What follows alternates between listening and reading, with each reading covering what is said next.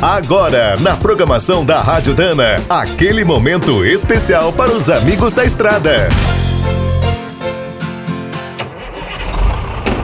Está começando mais um minuto do caminhão.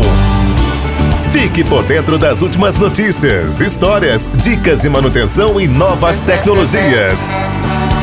As barras de direção dos caminhões são projetadas para suportar os esforços mais extremos. Essas peças nunca podem falhar. No Brasil, o cuidado dos fabricantes é redobrado. Nosso país tem os climas mais variados e a maioria das estradas é péssima. Mas, como o dinheiro anda escasso, muitos caminhoneiros acabam caindo numa armadilha perigosa: as barras recondicionadas.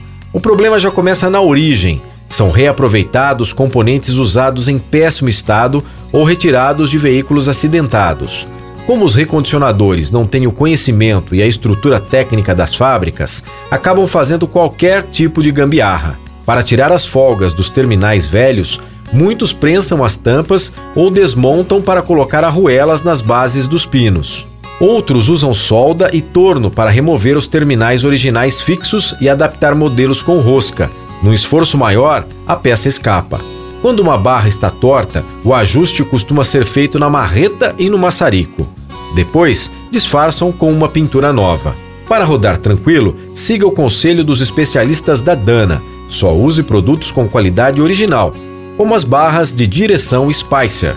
Quer saber mais sobre o mundo dos pesados?